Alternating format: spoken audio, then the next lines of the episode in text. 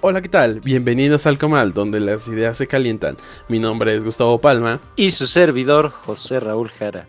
Hoy hablaremos sobre la controversia presentada para la elección de los nuevos consejeros del Instituto Nacional Electoral. ¿Por qué es importante?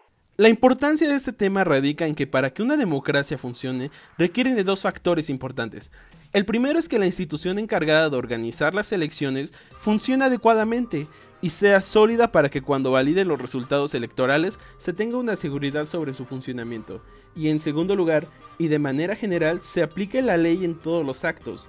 En el relevo de estos cuatro consejeros que terminaron sus funciones el pasado mes de abril, la credibilidad del INE y la aplicación de la ley se han visto cuestionados por la forma en que se han ido llevando a cabo estos procesos. ¿Cómo es que se desarrolló? El desarrollo de este proceso tiene que ver con el tiempo y los lineamientos que marca la ley.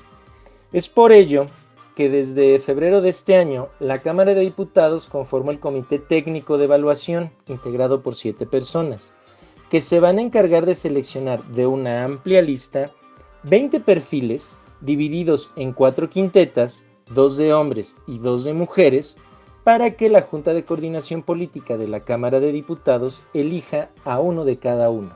Y evidentemente empiece con sus funciones. La situación está en que desde la formación del Comité Técnico de Evaluación, la bancada de Morena propuso al académico John Ackerman y miembros de la oposición impugnaron la postulación debido a que es muy cercano al grupo en el poder. No obstante las impugnaciones hechas por la oposición, el Tribunal Electoral del Poder Judicial de la Federación validó su nombramiento, pero lamentablemente debido a la cancelación de las actividades no esenciales por la pandemia de COVID-19, se suspendió la elección de las propuestas y el trabajo, y el trabajo en ellas. Los consejeros terminaron sus funciones el 3 de abril y el cargo se encuentra desierto. Fue hasta el 16 de julio que entregaron las quintetas y lamentablemente el señor John Ackerman dijo que no había existido suficiente consenso en la elección de los nombres, que además había conflictos de interés ya que eh, habían sido cómplices de irregularidades externas los, los propuestos. Fue hasta el 20 de julio que la bancada de Morena pidió el rechazo completo del listado. El día de ayer, 21 de julio, la diputada Dolores Padierna dijo que ya habían llegado a un acuerdo dentro del partido y probablemente iban a irse sobre siete perfiles que eran los que les interesaban a ellos. El día de hoy, miércoles 22 de julio, ya fueron aprobados los cuatro consejeros del Instituto Nacional Electoral.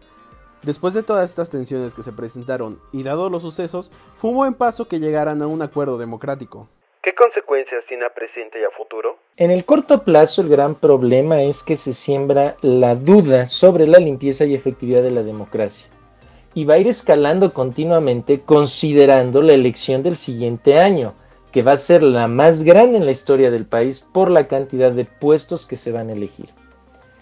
Y la controversia entra donde si el gobierno actual está ejerciendo una serie de presiones de tinte totalitario a la democracia y a la independencia que tienen las diferentes instituciones por parte de lo que está generando el señor John Ackerman si ya las bancadas del partido están eh, aprobando o no esta lista.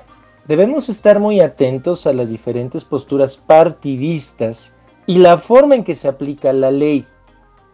No irnos por el lado de la ideologización y ver quién gana o quién pierde, si son afines o no estos actores.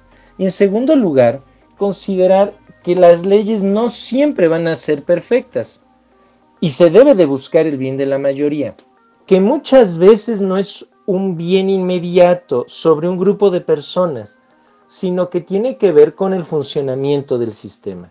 Si la ley se llega a transgredir de tal manera que se pierde la confianza en una institución como el INE, pues las elecciones y todo lo que vaya surgiendo en torno a ello va a quedar en entredicho y no podemos tener seguridad en el funcionamiento de la democracia. ¿Qué deberíamos considerar? Debemos estar muy atentos a las posturas partidistas y la forma en que se aplica la ley, para que no vaya a ocurrir en la elección del próximo año que se ponga en duda la confiabilidad del proceso electoral y que en próximas ocasiones no existe este tipo de coyunturas que puedan ir mermando la capacidad democrática del país. Esto fue todo por hoy. Nos vemos en el siguiente episodio. Mi nombre es Gustavo Palma. Y su servidor, José Raúl Jara. Recuerden seguir escuchando Alcomal, donde las ideas se calientan. Nos vemos en el siguiente episodio.